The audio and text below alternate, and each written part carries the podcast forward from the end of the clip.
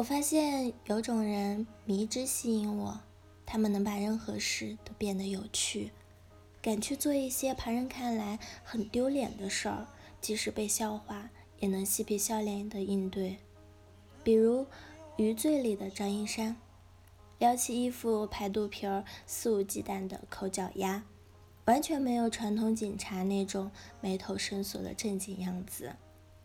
电影或小说里面韦光正的。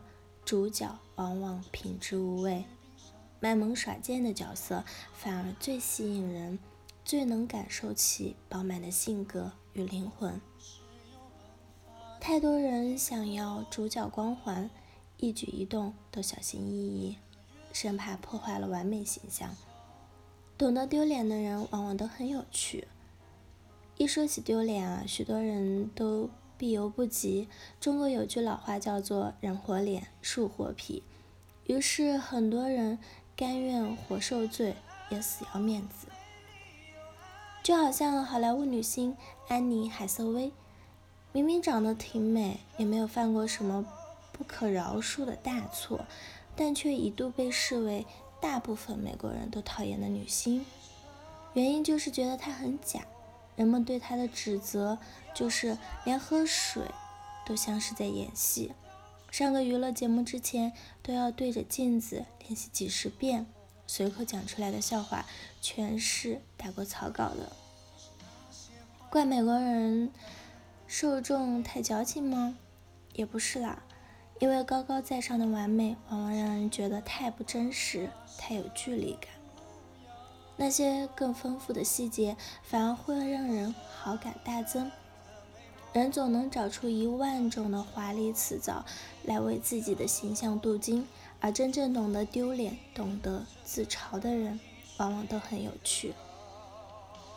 有一个美籍华裔叫蒋甲，他在三十岁的时候反思自己的人生，发现自己的成长轨迹是在害怕被拒绝的恐惧之中。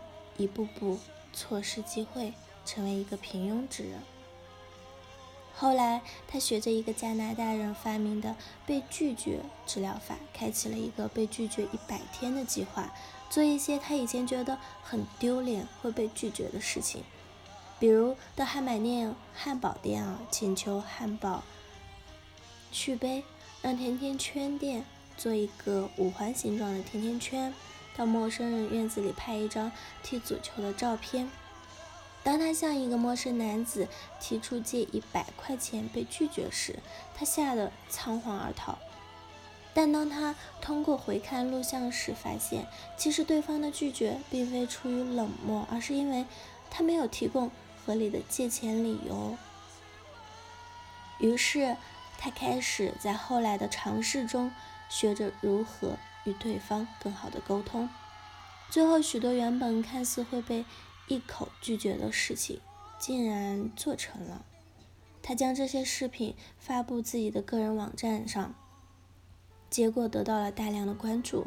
他因此周游美国做演讲，登上了 TED 的讲讲台，还出版了自己的书，开启了全新的生活。很多时候，困住自己的往往是自己的心魔，太玻璃心。可不是什么好事儿。通过尝试丢脸，把玻璃心变成金刚钻，人生不但能少很多纠结，还能开启很多意想不到的新机遇。丢脸往往也是打破社会偏见。当示威者在一九七六年的费城呼吁同性恋者的权益时，谁也不曾想到，四十年后的美国会成为公开承认同性恋婚姻的国家。当有着一双双大脚的新潮女性走在五四时期的中国街道上时，谁也不曾想到三寸金莲最终会在中国消失殆尽。当一九九五年的马云挨家挨户宣传推广自己的中国黄页被视作骗子时，谁也不曾想到，仅仅十年，互联网已经深入到现代人的生活方方面面。许多行为艺术也都是用看似丢脸的方式表现自我、呈现人性。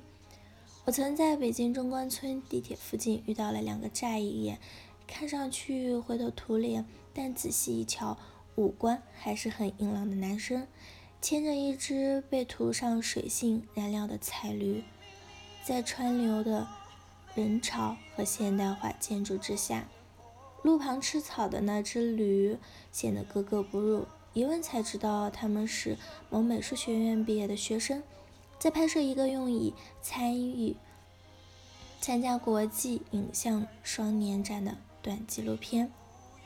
他们牵着这头驴，穿过了三里屯，穿过了七九八艺术区，穿过了南锣鼓巷，穿过了清华北大校园门口。这期间，一些人对这只不吵不闹。乖巧听话的小驴表示了友好，但他们也收到过一些人的嫌恶，甚至还遭遇过保安的驱逐。用其中一个男生自己的话说：“人们对这只驴什么态度，决定了其人格高低。假装一本正经的人很多，有趣的灵魂却很少。”好了。以上就是今天的节目内容了。咨询请加微信 jlct 幺零零幺，或者关注微信公众号“甘露春天微课堂”收听更多内容。感谢您的收听，我是 c e l i n e 我们下期节目再见。